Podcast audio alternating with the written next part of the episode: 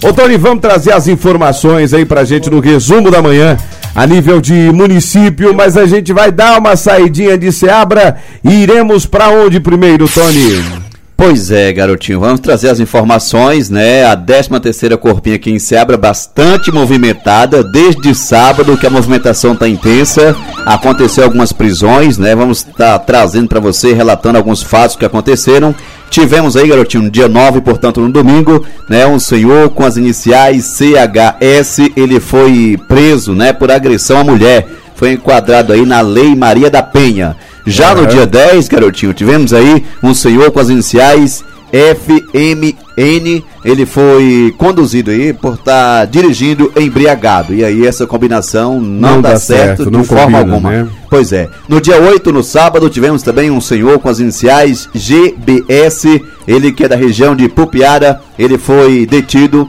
Pupiara? exatamente, Pupiara, ele foi detido, está preso, inclusive, por tráfico de drogas, garotinho. Tá aqui em Seabra. Aqui em Seabra. Uhum. E tivemos também, né, o senhor com as iniciais SB, né, da região de Brotas de Macaúbas, hein? Brotas, Brotas de Macaúbas, Exatamente. a terra do meu parceiro Rominho, pois lá é, do Luciano situação do site meio que inusitada. Será que, que é crise? O cara foi roubar, garotinho, imagine o quê?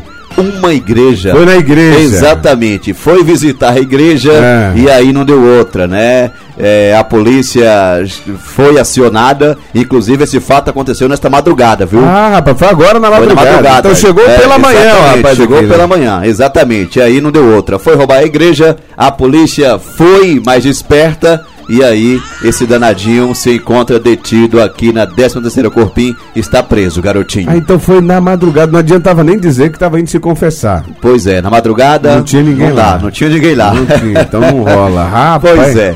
E tivemos também, garotinho, né? Esse caso aí do rapaz ah. que deu de cara com a CIP, como é que é essa onda? Vamos falar desse caso, garotinho. Nós não temos muitos detalhes, é. inclusive o pessoal da 13 terceira Corpim, deixa um abraço especial, nosso grande parceiro Roberval, toda a equipe da 13 terceira Corpim que nos informou de um fato que aconteceu, garotinho, na região de, de Cascavel de Ibicoara. Né? Cascavel, é, aqui na Chapada Diamantina. Exatamente, é, garotinho. É.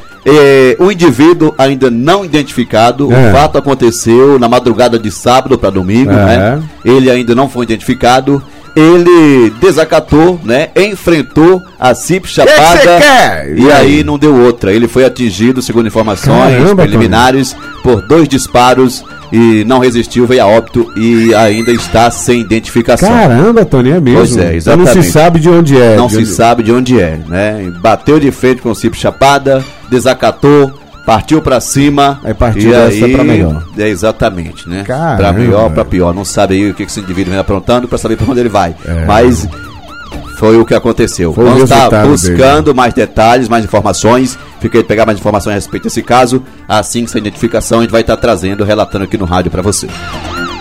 Que coisa, hein? Tony, por hoje é só então. Por hoje é só, a gente volta na quarta-feira com mais informações, garotinho. Então, muito obrigado, Tony. Forte abraço e até quarta. 13 h 15 no resumo da manhã.